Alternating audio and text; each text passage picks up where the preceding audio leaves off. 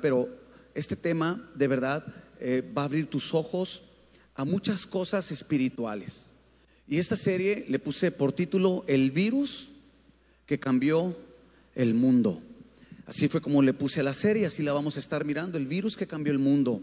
Claro, no te voy a hablar del coronavirus, que sí este virus cambió el mundo, pero sabes, hay otro virus que cambia el mundo y que cambia el corazón del hombre. Y eso es lo que vamos a estar viendo. La intención de esta serie es entender que hay cosas que hacemos, cosas que pensamos y que van en contra de la palabra de Dios. ¿Estás conmigo? Sí, no sé qué está pasando, pero no, no, no, no está prendido, no me escucho. Chécalo, por favor, hermano. No me escucho acá, me siento muy sordo. Entonces, hay cosas que pensamos, di conmigo, que pensamos, que hacemos y que fíjate, creemos que están bien. Creemos que estamos bien. Pero esas cosas que pensamos, esas cosas que hacemos van en contra de los principios de Dios. Así que antes de comenzar, ¿qué te parece si oramos y ponemos en la mano de Dios esta serie y que Dios nos guarde y que podamos nosotros eh, ser guiados por el Espíritu? ¿Te parece? La intención de esta serie tampoco va a ser, eh, no es la intención el, exaltar las obras del diablo, pero el cristiano está en una guerra continua y él es nuestro enemigo. Y yo no puedo enfrentar a alguien que no conozco. Yo no puedo enfrentar a alguien que no sé cómo él opera. Por eso vamos a estar tocando puntos muy importantes, ¿verdad? Que necesitamos pues tener nuestro corazón y nuestra mente bien centrados en la palabra. Padre, en el nombre de Jesús, gracias te damos, Señor, porque podemos reunirnos. Señor, hoy queremos iniciar esta serie, Señor, y creo que he sido dirigido por tu Espíritu, Señor, porque tú quieres abrirnos los ojos del entendimiento. Solamente oramos, Señor, que tú nos guardes, guarde nuestros pensamientos, Señor, que todo lo que se comparta sea para glorificar tu nombre, Señor, nunca para exaltar las obras del enemigo. Antes, Señor, reprendemos las obras del diablo y declaramos, Señor, que Él está vencido. Tú triunfaste por encima de ellos, de principados, potestades, Señor, y nos has dado la victoria. En el nombre de Jesús declaramos, Señor, que tu Espíritu Santo estará ministrando nuestras vidas, Señor. Y si hay áreas que tú toques internamente, nosotros, Señor, vamos a ser sensibles para volvernos a ti con todo nuestro corazón. En el nombre de Jesús, la iglesia dice, amén. ¿Le puedes dar un aplauso al Señor, por favor? Dale el último aplauso al Rey de Reyes y bueno, bienvenidos a los que están conectados a través de Facebook comparte este video que va a ser de gran bendición. Romanos capítulo 5. El virus que cambió el mundo. Romanos capítulo 5. Ahora que iniciamos, bueno, que inició todo esto del virus, algunos otros le llaman bicho, que sí cambió el mundo, cambió todo, toda la agenda del mundo. Pero sabes, hay un virus que es peor que el coronavirus. Y lo vamos a ir descubriendo. Y hemos aprendido que eh, el pastor Joel hablaba del lenguaje nuevo, ¿verdad? Que el lenguaje de la que decía que los síntomas, recuerda el jueves que decía que es algo nuevo, que se habla mucho de síntomas y también los asintomáticos. Y bueno, muchos quizás se van a dar cuenta que en realidad han pensado en contra, o sea, piensan no de acuerdo a la palabra, sino diferente a la palabra y no se han dado cuenta porque son asintomáticos. Pero también hay síntomas de alguien que está infectado con este virus que vamos a estar mirando a través de estas semanas. Y Romanos capítulo 5, el versículo 12. ¿Lo tienes? Le voy a dar lectura y cuando termine tú, le vas, tú lo vas a leer. Todos juntos lo van a leer. Dice la escritura, por tanto, como el pecado entró en el mundo por un hombre y por el pecado la muerte, así la muerte pasó a todos los hombres por cuanto todos pecaron. Yo quiero que lo leas. Uno, dos, tres.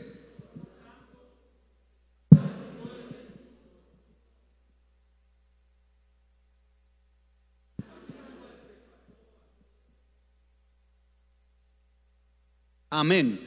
Sabes, es muy común hoy, en esos tiempos, hablar de virus. Eh, se ha hecho tan común, ¿verdad? Y yo creo que todos estamos ya hasta sobreinformados de todo lo que es un virus. Pero en realidad, ¿cuál fue el virus que cambió el mundo? ¿Por qué, ¿Por qué todo esto? Sabes que lo que estamos viviendo tiene su origen. Todo lo que vivimos en estos tiempos tiene su punto de partida. Esto que se presentó es, solamente es parte de, de, lo que la Biblia enseña en Mateo capítulo 24, que dice que habrá pestes, habrá guerras, rumores de guerra, terremotos, etcétera, etcétera. Lo que estamos viviendo es parte del cumplimiento de la escritura. Pero, ¿sabes? La realidad es que hay un virus que, que cambia no solamente el mundo, se cambia el corazón del ser humano. Y ese virus hace que el hombre se aparte de Dios. Ese virus hace que se contamine la mente, hace que se contamine el corazón del hombre. Dios, cuando formó al hombre, lo hizo para tener comunión con él. Cuando Dios forma a Adán y Eva, los pone en el Edén para bendecirles. La Biblia dice, y los bendijo Dios. Es decir, el plan original de Dios es que tú y yo seamos bendecidos. Pero como lo acabamos de leer, se introdujo el pecado y el pecado trajo la muerte. Hoy en día nos preocupamos por este virus, ¿verdad? Porque ha matado mucha gente, lamentablemente. Pero sabes, esa muerte que habla ahí no es de esa muerte física. Habla de una muerte más delicada que es la muerte espiritual. La palabra muerte significa separación de. Es lo que significa la palabra muerte en su original, en el contexto original, separación de. Ahí cuando dice, así la muerte pasó a todos los hombres, está hablando de la muerte espiritual. Cuando alguien es separado de Dios por causa del pecado, ahí viene la muerte espiritual. Porque todos vamos a experimentar la primer muerte. ¿Estás conmigo? Todos la vamos a experimentar, unos más temprano que otros, pero todos vamos a morir porque está establecido que el hombre muera.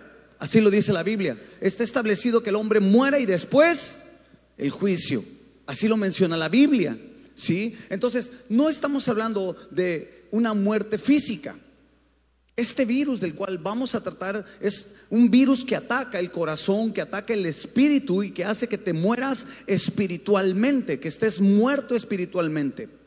Y eso es lo que nos separa de Dios. Hay muchas corrientes hoy en día de ideas, de filosofías que se están filtrando aún dentro de la iglesia. Y si nosotros no tenemos el conocimiento correcto de la palabra, nos podemos contaminar de ese virus. ¿Estás conmigo? Hay muchas ideas. Mira, no me quiero adelantar porque quiero irme poco a poco, pero hemos puesto al diablo como el ser rojo de cuernos con un trinche. Y que él está como el, ¿te acuerdas el del, el del que estaba así y riéndose y que le aplanaba un botón y se caía a alguien y se burlaba? El, diablo no es así. La Biblia dice que el, diablo se viste hasta de ángel de luz. Así dice la escritura. Todo lo que yo te estoy comentando viene en la Biblia. El diablo se viste de ángel de luz. Entonces, yo tengo que saber la manera en que opera, la manera en que trabaja, ¿Para qué? Para yo prevenir, para yo prever o para, como hoy en día nos cuidamos, para yo tener cuidado de mi vida espiritual y no ser contaminado con el virus que el diablo pone en los corazones. Ahora, normalmente nosotros cuando hablamos del diablo, de Satanás, de todo lo que en la Biblia lo menciona, inmediatamente nos vamos a, lo satánico, a lo grotesco, ¿verdad que sí? ¿Estás conmigo? Yo quiero que, dile al que está atrás, no te duermas, pero que no te arrulle el diablo, dile porque tú tienes que estar tienes que estar despierto esto que te estoy hablando. O sea, cuando hablamos del diablo y, y, del satanismo, creemos que es algo así como que grotesco, ¿verdad? Sacrificio. Ah. No. Muchos no tienen ni idea de cómo opera el satanismo. Y hay muchas corrientes de ideas, de pensamientos que están, eh, eh, que están envueltas con una capa de satanismo. Y muchos tienen esos pensamientos, aún cristianos. Y eso es lo que yo te voy a enseñar. Pero para poder yo entender ese virus, yo tengo que irme al principio. Yo tengo que ver dónde se originó todo. ¿Estás conmigo? Génesis capítulo 3. Ve conmigo a Génesis capítulo 3. Muchos creen vivir una vida correcta delante de Dios, pero en realidad, ¿qué crees? Han sido contaminados con este virus.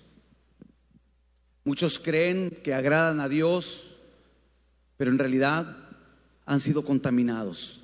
Aquí está el origen. Génesis capítulo 3, versículo 1. Vamos a leer.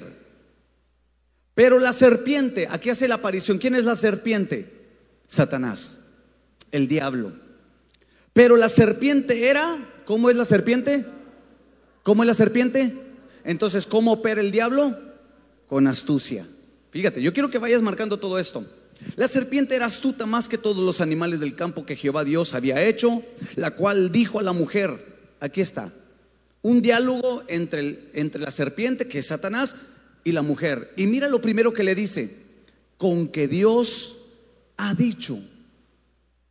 El diablo no se presentó como nosotros hoy en día lo hemos visto en Hollywood y como lo hemos visto en las películas y en los, en, los programas de televisión. Mira cómo se presenta el diablo.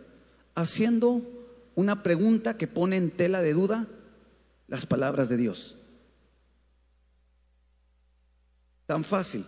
Se acercó y le dice, con que Dios te dijo.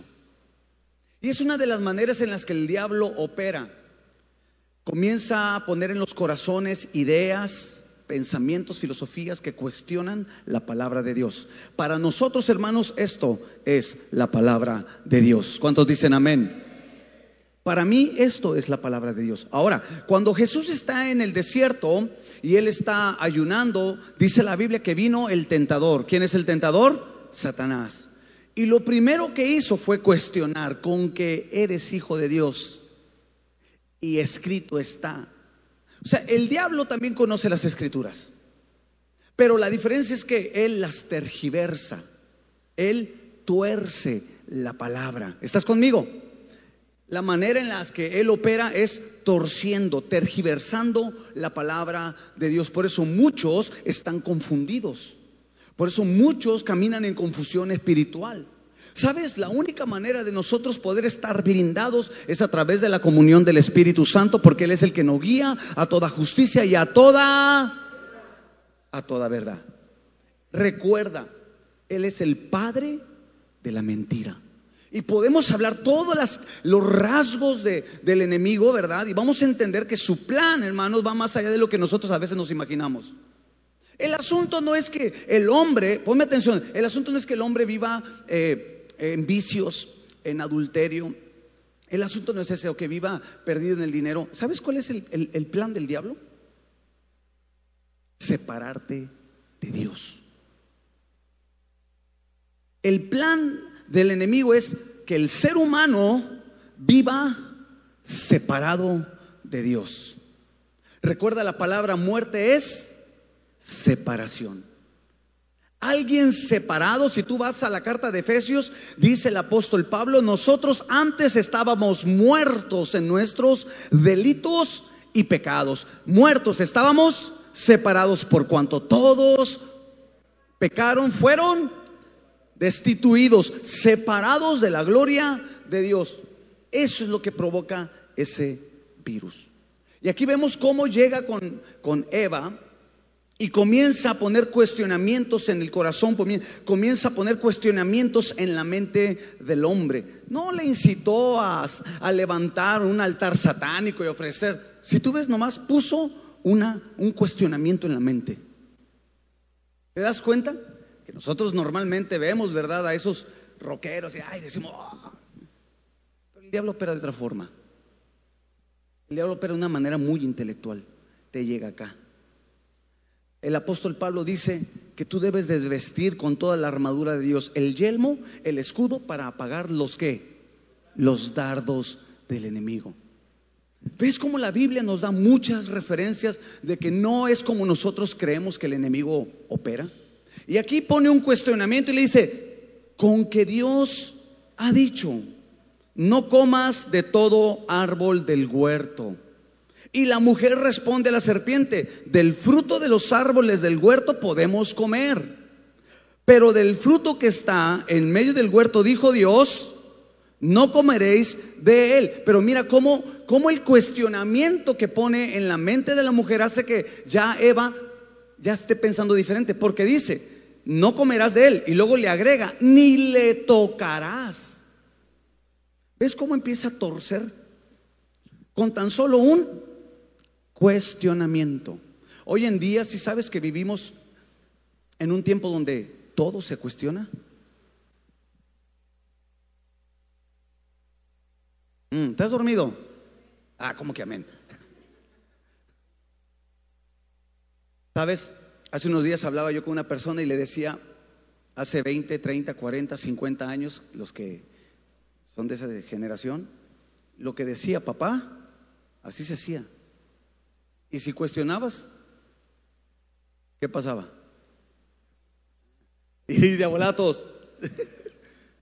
No cuestionábamos a la autoridad, ¿verdad que no? Decía, pues el papá dice y nosotros no. Hoy en día todo se cuestiona. ¿Por qué? Es ahí donde opera el virus. Cuestionamientos. Nosotros, hermanos, simplemente tenemos que creer que la Biblia es la palabra de Dios. Es inspirada por Dios y es útil para nuestra vida. Ella es la que nos limpia, ella es la que nos santifica, su palabra es la, verdad de Dios. ¿Estás conmigo? Entonces pone un cuestionamiento y le dice, ¿con qué? Con que Dios dijo. Fíjate la manera tan sutil de operar.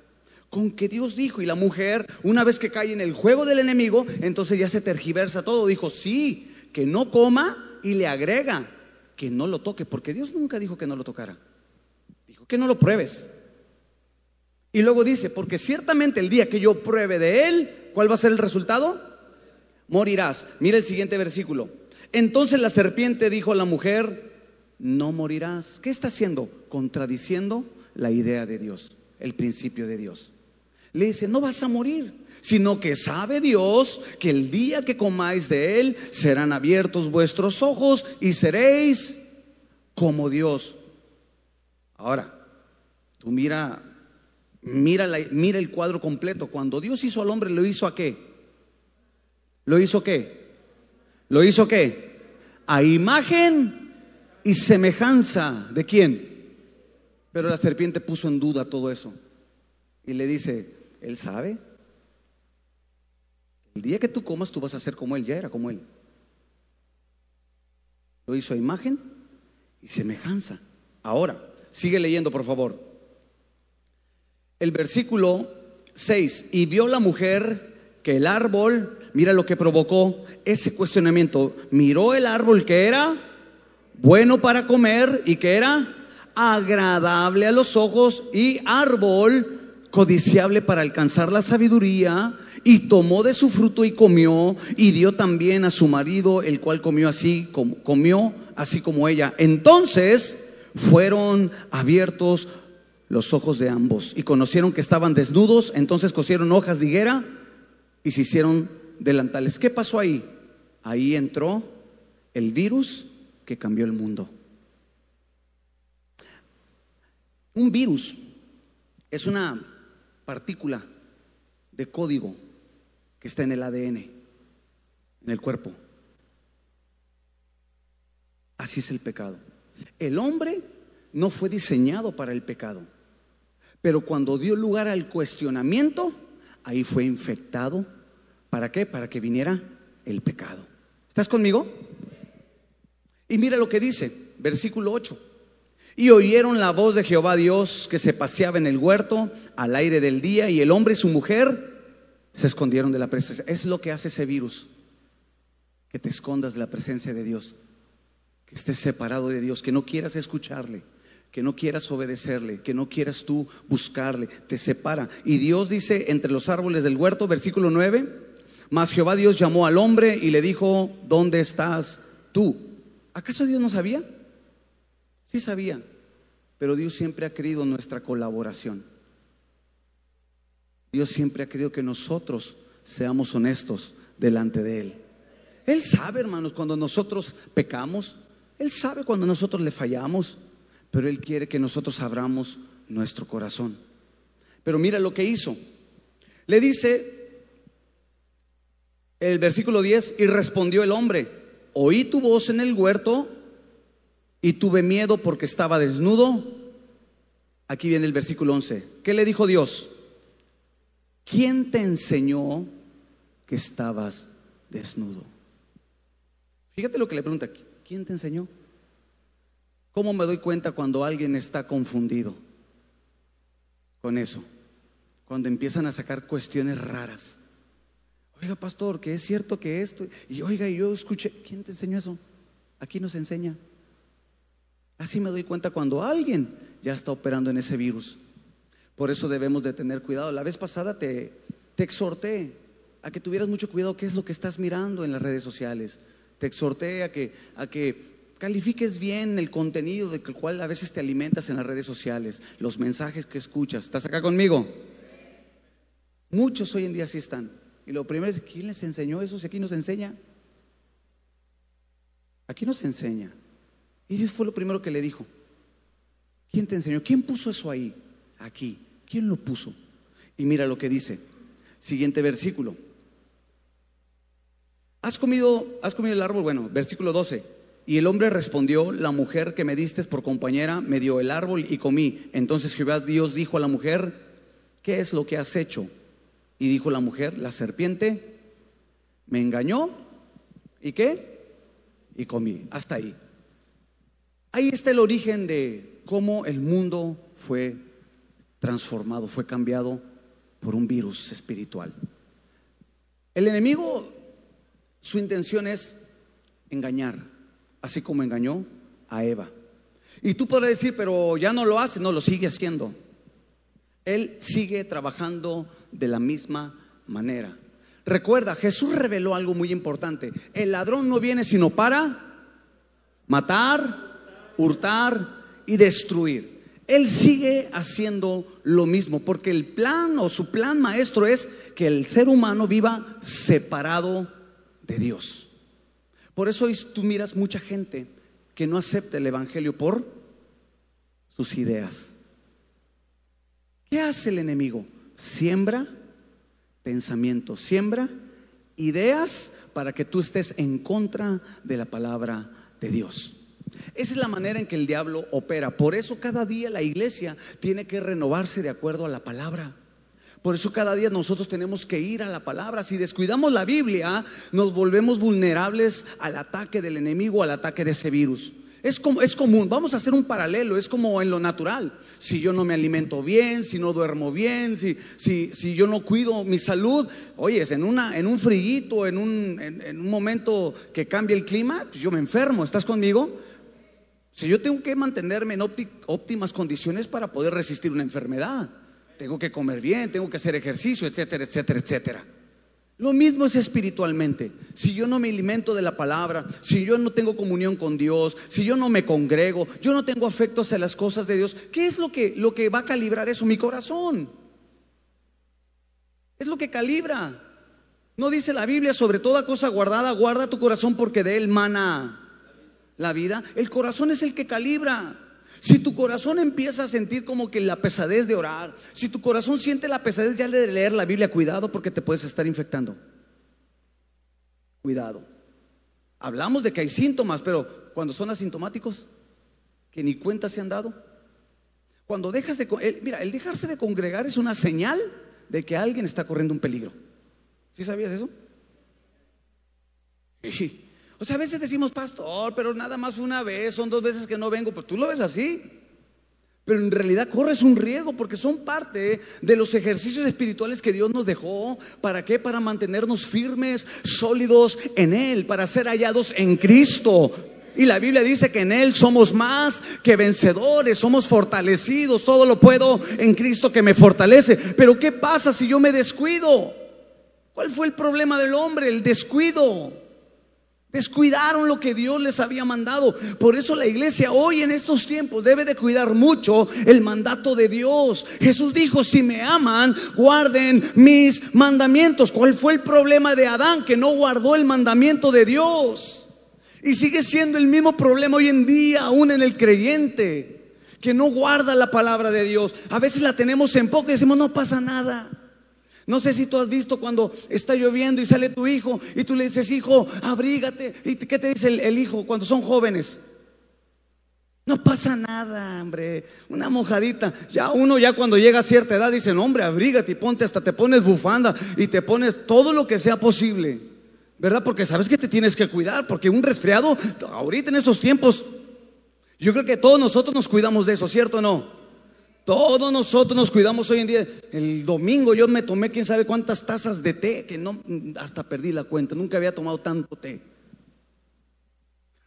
Pero yo quiero, ni un vaso de coca me tomé, hasta se me hizo asombroso. Ni un vaso de coca me tomé. Puro tecito, ¿por qué? Porque dije, yo no, yo no me quiero enfermar. Yo necesito estar ahorita en óptimas condiciones. Lo mismo es espiritualmente. El problema es que le damos poca importancia a nuestra salud espiritual. Y cuando tú le das poca importancia, entonces viene el enemigo, te engaña, recuerda. Tú dices, nada, no me va a hacer nada el diablo. Él es experto, te gana por más de dos mil años. Hmm. O sea, él tiene una experiencia que se hizo caer al primer, ha hecho a caer a muchos. Y decimos, no me va a pasar nada, nada más poquito. Ah, me estoy descuidando poquito, pero ese poquito, recuerda, poca levadura leuda toda la masa. Por eso hoy en día vemos a tantos cristianos enfermos, tantos cristianos que han perdido el deseo por buscar a Dios, que han perdido el deseo de, de obedecer la palabra de Dios. Y dicen, yo, porque yo me los he topado. Oiga, hermano, pero usted le está dedicando más. Pues estoy bien. Yo estoy bien delante de Dios. Ah, órale. Y hasta lo hacen sentir a uno como el malo, como el que está mal. Y dice, bueno, pues está bien. Cuidado, amada iglesia. En estos tiempos, así como vemos este virus que está atacando a la gente, hay un virus también espiritual que está haciendo que muchos se aparten de Dios, que se separen de Dios. Hoy más que nunca tienes que cuidar tu salvación con temor y con temblor, dice la Escritura. Hoy más que nunca tenemos que estar vigilando, orando, velando por nuestra familia, orando por ellos. Por eso, abre tu casa para que pueda ser un altar de oración, para que la bendición de Dios esté ahí sobre tu familia, sobre los tuyos. Yo quiero la bendición de Dios. ¿Para qué? Pues para que tenga el bienestar dentro de mi casa. ¿Estás conmigo? Entonces, el hombre abrió esa puerta. El enemigo siempre, escucha, siempre ha intentado corromper la creación de Dios. Desde los días de Adán hasta el día de hoy, siempre trata de corromper su mente, trata de corromper su corazón. Y tú podrás decir, ¿y nosotros estamos libres? No, también estamos en esa batalla. También estamos en esa batalla. Es una pelea. Nuestra lucha no es contra carne ni sangre, es espiritual. Por eso tenemos que estar alertas. Eh, el, enemigo lo que trata es de corromper, pero ¿sabes? Por eso Dios envió a Jesucristo para salvar lo que se había perdido. Por eso Dios envió a su Hijo unigénito a morir por nosotros, para que todo aquel que en Él crea no se pierda, mas tenga vida eterna. ¿Cuál es el objetivo del enemigo? Tu mente y tu corazón. Te voy a decir por qué. ¿Por qué tu mente y tu corazón? Porque la carta a los hebreos dice que la ley ya no está puesta en tablas. Ahora la ley de Dios ha sido puesta en nuestra mente y en nuestro corazón. ¿Estás conmigo? La carta, la epístola a los hebreos lo dice. La ley de Dios fue puesta en tablas en los tiempos de Moisés. Pero ahora, no. Ahora, en nuestra mente y en nuestro corazón. ¿Dónde debe de estar la palabra de Dios? Y conmigo, en mi mente y en mi corazón. Bueno, si, tú, si la palabra de Dios está en la mente y en el corazón, ¿dónde va a ser el ataque? Mm. Ese es el blanco, tu mente, tu corazón. La mente, hermanos, Muchos están corrompidos acá y el corazón, muchos viven amargados, resentidos, con un sinfín de problemas emocionales. Pero sabes, Dios envió a Jesús para que muriera en la cruz y su sangre nos limpiara. Su sangre nos curara, porque por sus llagas, fíjate lo que dice, porque por sus llagas fuimos nosotros, fuimos qué? Y nosotros normalmente decimos, de las enfermedades físicas.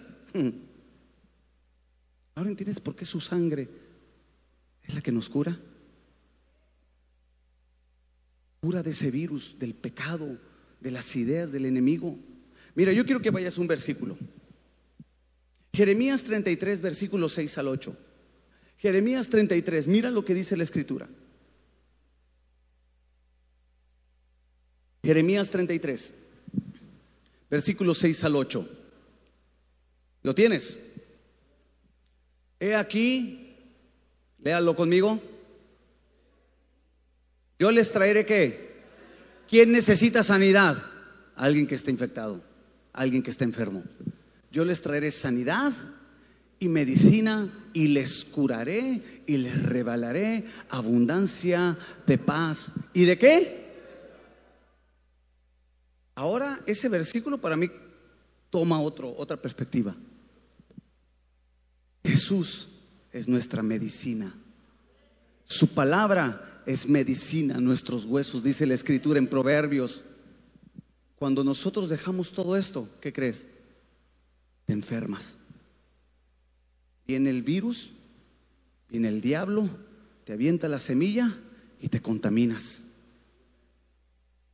Tremendo, hermanos. Ahora, segunda de Corintios capítulo 2, versículo 11. Segunda de Corintios 2, 11. Mira lo que dice. Segunda de Corintios 2, 11. El apóstol Pablo da la recomendación a los corintios y les dice para que Satanás no gane ventaja alguno sobre nosotros, pues no ignoramos. La palabra maquinar en el griego significa que la misma operación que hizo en el Edén es la misma que utiliza para hacer caer al hombre. Es una maquinación, es algo ya creado algo que el diablo ya originó, así como operó en Adán y en Eva para contaminar su mente y su corazón y que se apartaran de Dios, es la misma manera en la que sigue operando y operando y operando y operando y haciendo caer a muchos cristianos separándolos de Dios. Ahora, mira lo que dice Segunda de Corintios capítulo 4, versículo 4. Segunda de Corintios capítulo 4, el versículo 4. En los cuales el Dios, quien es, no lo menciona con D mayúscula, es con D minúscula y se refiere a Él. El Dios de este siglo, ¿qué hace? Cega el entendimiento de los incrédulos para que no les resplandezca la luz del Evangelio de la gloria de Cristo, el cual es la imagen de Dios. Una vez que alguien es infectado por ese virus, por esas ideologías, por esos pensamientos que contradicen la palabra de Dios, entonces tú estás cegado espiritualmente. No te resplandece la palabra. Por eso muchos rechazan la palabra. Muchos rechazan el mensaje. ¿Por qué? Porque el enemigo ya lo cegó. Ahora,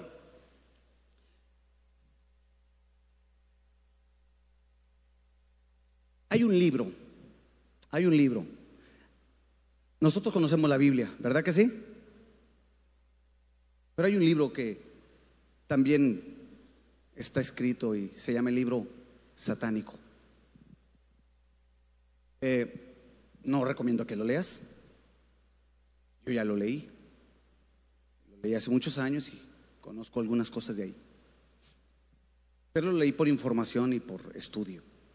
Pero hay un libro que es el libro satánico. Este libro lo escribió bueno, no lo escribió una persona, no, no fue inspirado él, sino que él tomó, recapituló algunas informaciones y escribió, ese hombre se, se llamaba Antonio Lavey, 1966. Y él mismo, sí, se autoproclamó el sumo sacerdote de la iglesia satánica. De hecho, hay muchas referencias de la iglesia satánica, hay muchas canciones de esos años que mencionan la apertura de la iglesia satánica. Te las podría mencionar, pero no lo voy a hacer porque vas a buscarlas en Spotify. Mejor busca minutos que transforman. Eso te va a edificar. Y sabes, cuando vamos a, cuando leemos, cuando investigamos en la Biblia satánica, te das cuenta que no es como nosotros lo pensamos, que no es lo que nosotros nos imaginamos. El satanismo tiene que ver con muchas cosas muy diferentes a, la idea que nosotros hemos concebido de, de él. Recuerda, la Biblia dice que él es padre de mentira. Y ese libro, para no hacértela tan larga, es un libro tan sencillo. Se compone de cuatro secciones. Dos secciones te hablan de mandamientos y principios satánicos y los otros dos secciones te hablan de todo lo que son rituales, conjuros y maleficios, etcétera. Es un libro horrendo, hermanos. Yo le decía a mi esposa que, pues como he estado estudiando y he estado leyendo, y uno se queda, dice, hombre de Jesús, mi mente está limpia por la sangre de Cristo. Pero sabes, ¿por qué te quiero hablar de este libro? O sea, ¿por qué hay necesidad de hablar de esto, pastor? Bueno, porque yo quiero que tú, sí, se te corre el velo y poder desenmascarar muchas de las maneras en las que el enemigo opera en el ser humano. Sí. ¿Cuántos están listos? Sabes, muchos tienen una semilla de idea, de pensamientos que están escritos en ese libro y no se han dado cuenta. Y han contaminado su mente y su corazón. Muchos caminan así. El enemigo siembra pensamientos que, bueno, sin duda van en contra de los principios de Dios. Dentro de los argumentos que la Biblia satánica, ¿verdad? Menciona, te los voy a leer. ¿Me permites? Aquí los traigo textuales, los copié, textual. Dentro de ese escritos, fíjate, este hombre llamado Antonio Lavey escribió, el satanismo se basa en la complacencia en lugar de la abstinencia. Es parte de su introducción, para entender cómo es el satanismo. Se basa en la complacencia, en todo lo que provoque placer en el ser humano y nunca en la abstinencia. Para, para empezar, ahí va el primer punto. Jesús dijo, si alguien quiere venir en pos de mí, no, niéguese a sí mismo. La Biblia nos hace un llamado a la abstinencia. Niégate a ti mismo. ¿Cuál es el principio en, ese libro? Lo contrario, complácete. Si has visto que hoy en día hay mucha gente, o, se habla mucho, tú lo puedes ver en programas de televisión, de hecho, muchos que salen en la tele, muchos motivadores, como los que vemos, no quiero decir nombres, motivadores que los publicas y los pones ahí en tu muro de Facebook, llevan esta corriente sin darse cuenta. En otras palabras, la idea de este libro es llevarte a que veas más por ti, después de ti, después todo se centra en el hombre. ¿Y qué crees? El Evangelio es lo contrario. El Evangelio no se trata de ti ni de mí, se trata de Jesús.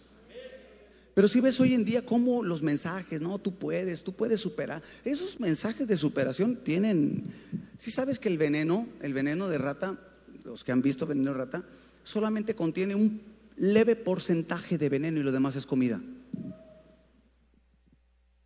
¿No sabían eso? ¿No sabías?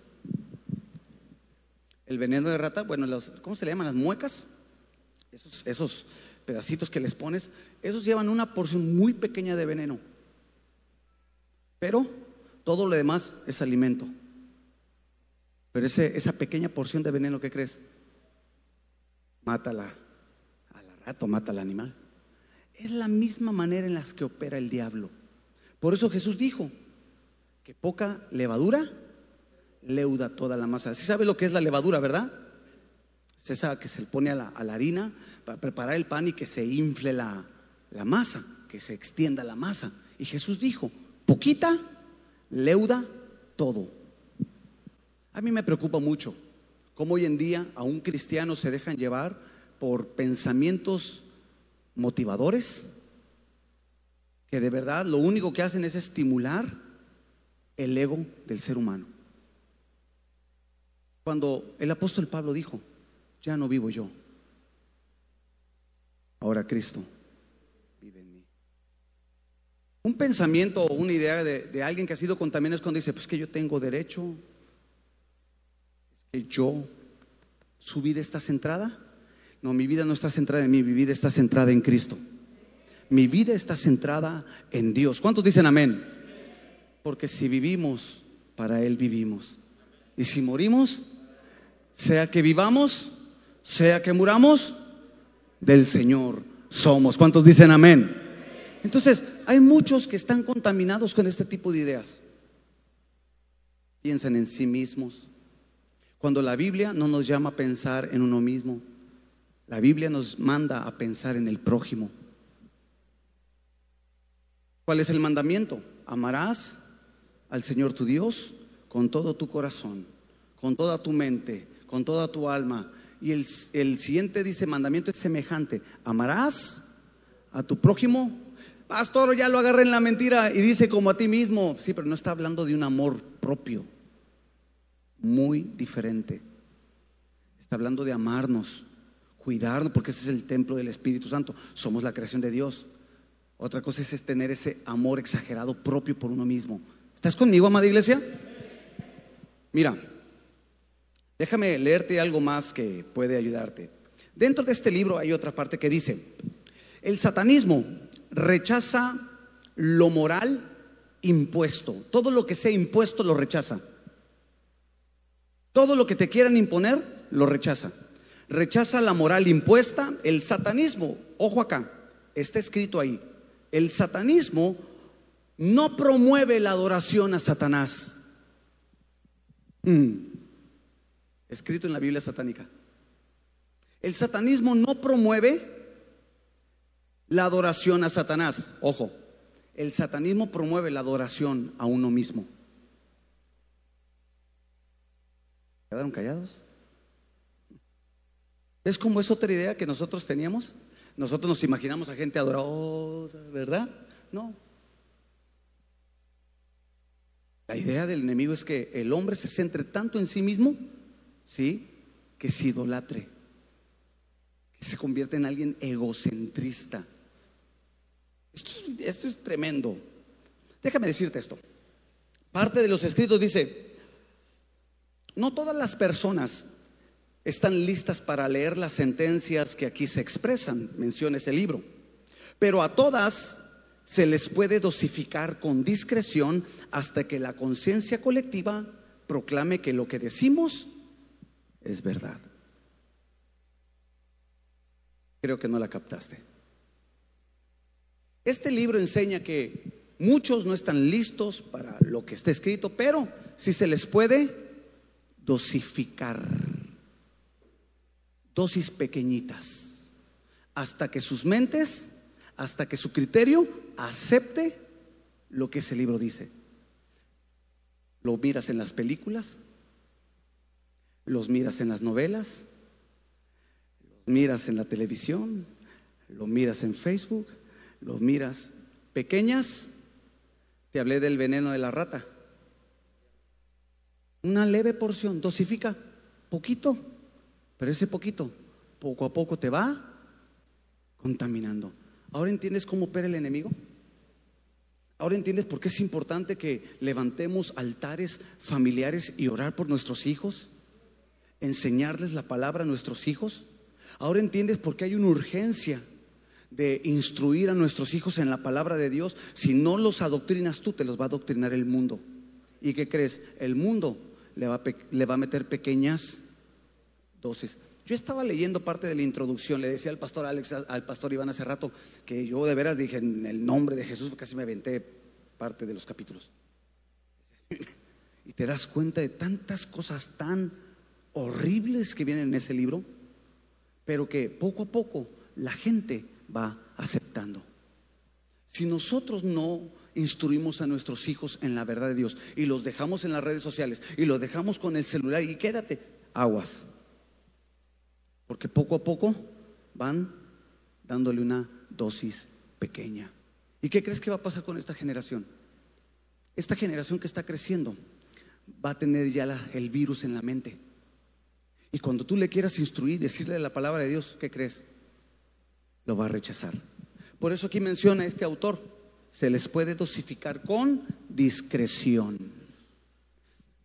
Cuando estaba leyendo, hace algunas invocaciones algunos demonios, obviamente, ¿verdad? Y me llamó la atención de uno. ¿Quieres que te lo diga? Y es un demonio poderoso. Se llama Loki. Y dije, ¿dónde he escuchado ese nombre? ¿Dónde he escuchado ese nombre? Dije, en la película de los Vengadores. Ahí sale uno, un personaje que se llama Loki. Dije, ya se lo metieron a nuestros jóvenes, ya se lo metieron a los niños, que es un superhéroe, no es un demonio, es un superhéroe. Y así van creciendo. ¿Ves cómo el enemigo va sembrando? Y eso hace que la gente comience a despertar esas cuestiones hacia Dios. Se empieza a contaminar, se empieza a corromper el corazón. ¿Quieres que le siga? Para ir terminando esto, porque quiero dejar parque para las siguientes semanas. Hay seis postulados en el satanismo. También tiene bienaventuranzas, bueno, que van en contra de las bienaventuranzas, ¿eh? También. Pero te voy a leer algunos solamente, no todos, para que te des idea que muchos, sin saber, tienen sembrada esa semilla que ha producido el virus. Y por eso viven apáticos a las cosas de Dios. Por eso viven separados de Dios. Por eso viven muy a, la línea cuando dicen, no, así está bien. Escucha. Dentro de los seis postulados que menciona, dice, el primero, bueno, te lo voy a leer. El primero, el mal no existe. El mal no existe. El hombre es un ser animal que debe de reconciliarse con sus instintos. Obviamente es un animal, un animal que evoluciona, pero ese libro dice que el hombre es un ser animal que solamente tiene que reconciliarse con sus instintos. En otras palabras, que si el hombre quiere odiar, que odie. Si el hombre quiere golpearte, que te odie, que te golpee. Si el hombre quiere tener sexo desenfrenado con una, dos, tres mujeres, que lo haga. Mm, aleluya. Segundo, dice, el único Dios que existe, dentro de sus postulados, el único Dios que existe es el hombre mismo. Y él solo merece ser adorado. Tercero, no hay vida después de la muerte. Nadie es heredero de nada espiritual. Tercero, la Biblia dice lo contrario. La Biblia dice que hay una vida, la vida eterna o la muerte eterna. Y aquellos que están en Cristo, sí, son herederos y coherederos en Cristo Jesús. Imagínate, alguien que ya está contaminado con este tipo de ideas. Estaba escuchando a un motivador, un video en YouTube, y toda la esencia de estas mentiras, criticando el cristianismo, diciendo que ellos se creen únicos y se creen dueños de todo y que van a recibir un, reino eterno. Dice, puras mentiras. Imagínate todos los jóvenes, porque está dando, un, está dando un seminario a jóvenes de preparatoria. Quizá ese hombre no ha leído este libro, pero ya está contaminado con eso. Yo en la tarde estaba platicando con Ángel, con mi hijo, y le puse un audio. Dije, estábamos comiendo y dije, quiero que lo escuches. Y se lo puse todo. Se que quedó con la boca abierta y le dije, ¿eso te enseñan sí o no en la universidad? Dijo, desde la prepa no lo enseñan. dije, para que tengas cuidado, dijo, esto es real. Poco a poco van dosificando mentiras, mentiras. Hoy en día, ¿qué te dice el motivador? No, tú no necesitas a nadie, tú puedes, el poder está en ti, tú no necesitas la ayuda de nadie, tú no necesitas una ayuda suprema, todo está en ti. Eso sin duda es una idea satánica. Nosotros necesitamos la ayuda de Dios, porque separados de Él nada podemos hacer. Ahora te das cuenta por qué muchos cristianos dicen, ¿para qué voy a la iglesia? Mira, yo lo puedo hacer, pero lo disfrazamos. Recuerda, se tergiversa. Mira todo lo que tengo. ¿Dios me lo dio o quién me lo dio? Mm. ¿Seguro que Dios te lo dio? ¿O no fue que tú lo obtuviste porque estás tan centrado en ti mismo y te esforzaste. Muchos cristianos piensan así. Por eso no se congregan, por eso no leen la Biblia, por eso no tienen interés a las cosas espirituales, porque todo está centrado en él. Le sigo. Siguiente, dice, el odio y la venganza son sentimientos naturales. Amar por compromiso es antinatural. O sea, ¿qué te está diciendo? Tú odia y tú toma venganza sobre aquel que amar por compromiso, eso no es correcto, es antinatural.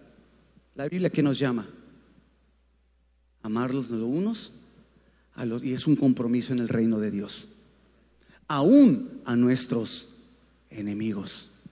Siguiente, el creador del universo es solo una energía. Esa energía no te ama y no está interesado en ti. No. El creador del universo tiene un nombre y es el Señor Jesucristo, Rey de Reyes y Señor de y sí está interesado en el ser humano. Por eso vino a morir en la cruz del Calvario para salvarle. Por último, dice, deja de ser buena persona, solo te necesitas a ti mismo. ¿Es una invitación a qué? A no buscar el bien del prójimo. Deja de ser buena persona. Tu vida tiene que girar en torno de ti. ¿Ves cómo, cómo el diablo opera de una manera que nosotros ni cuenta nos damos? Y muchos están contaminados. Yo he visto cristianos que no tienen cuidado por el prójimo. Mira, mientras yo coma y mientras yo tenga la bendición de Dios, a mí no me importa lo del prójimo. Yo lo he escuchado. Eso habla de alguien que ya fue contaminado. ¿Estás conmigo? ¿Sabes? Hay nueve declaraciones, solamente te voy, a te voy a enseñar dos.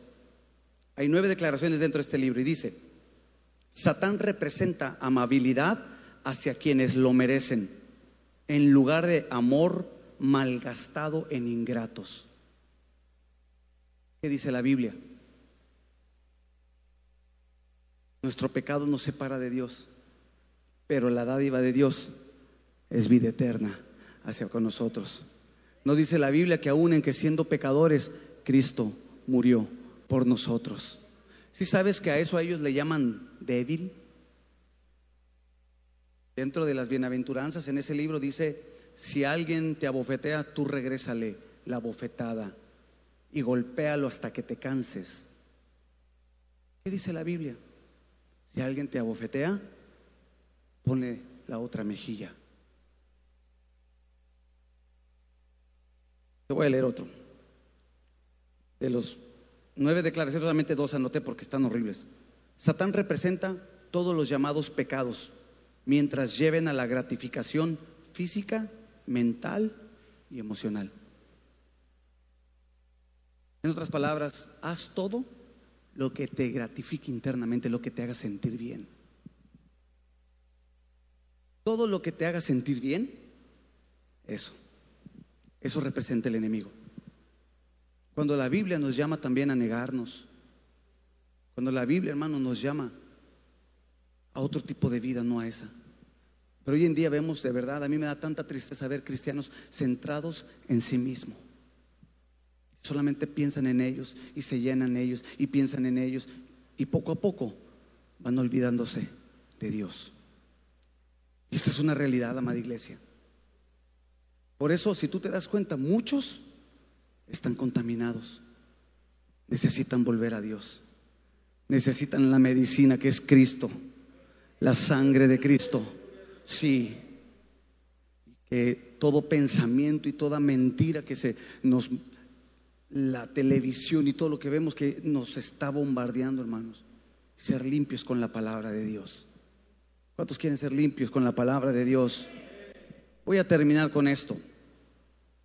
¿Sabes? Todo esto que te acabo de leer, todo esto promueve que el hombre se centre en sí mismo y no en Cristo. Todo esto, hermanos, que te acabo de leer, promueve la autosatisfacción personal y no el bien para mi prójimo. Todo lo que el enemigo utiliza es para que el hombre se centre en sí mismo. El cristiano no tiene que estar centrado en sí mismo tiene que tener los ojos puestos en Jesús, el autor, el consumador, el alfa y la omega, el principio y el fin. Porque Él, hermano, dijo el apóstol Pablo, Él es la esperanza de gloria. Es Cristo en nosotros la esperanza de gloria. La tristeza que nuestros jóvenes adolescentes, los niños están siendo bombardeados. ¿Y qué está haciendo la iglesia? ¿Qué estamos haciendo nosotros? Estamos metidos en nuestros propios problemas. Nos olvidamos que tenemos una responsabilidad en el reino de Dios, que es buscar primeramente su reino y su justicia, y todo lo demás será añadido.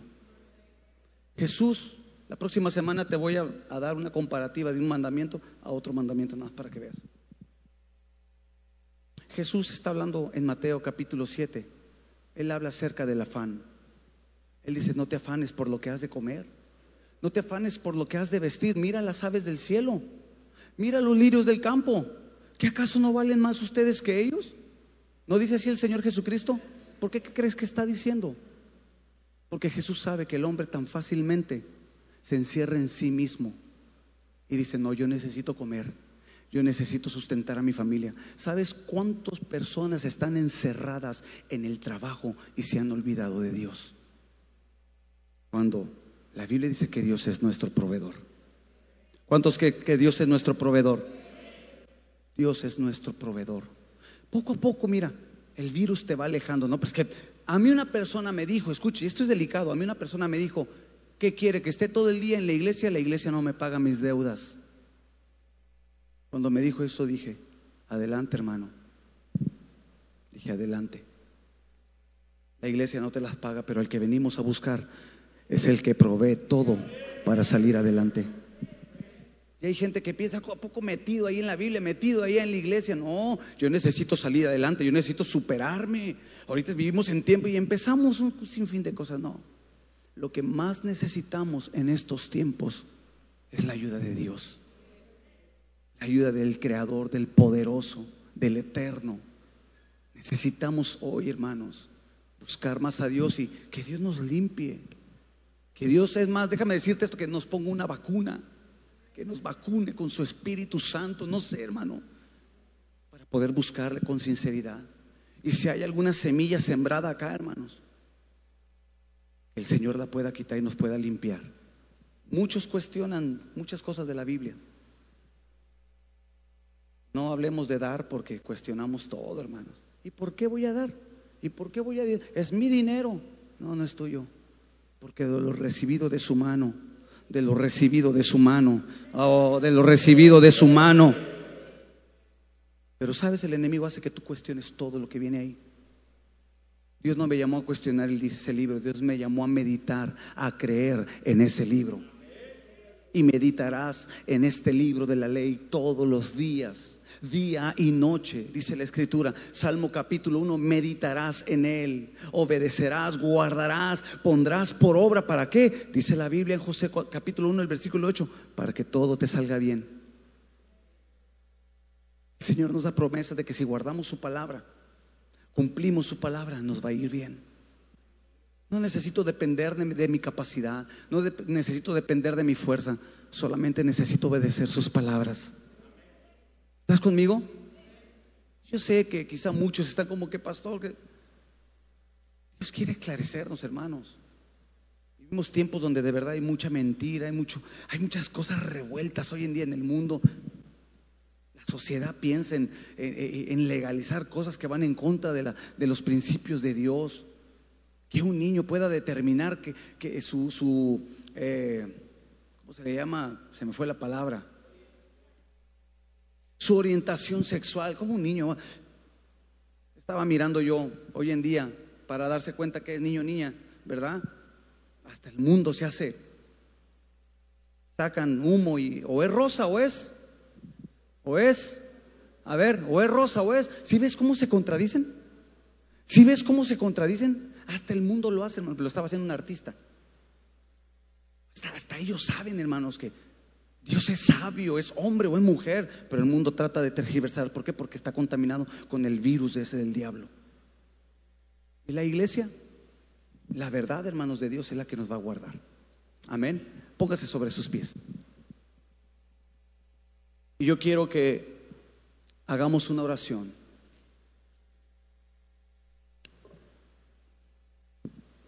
No sé, a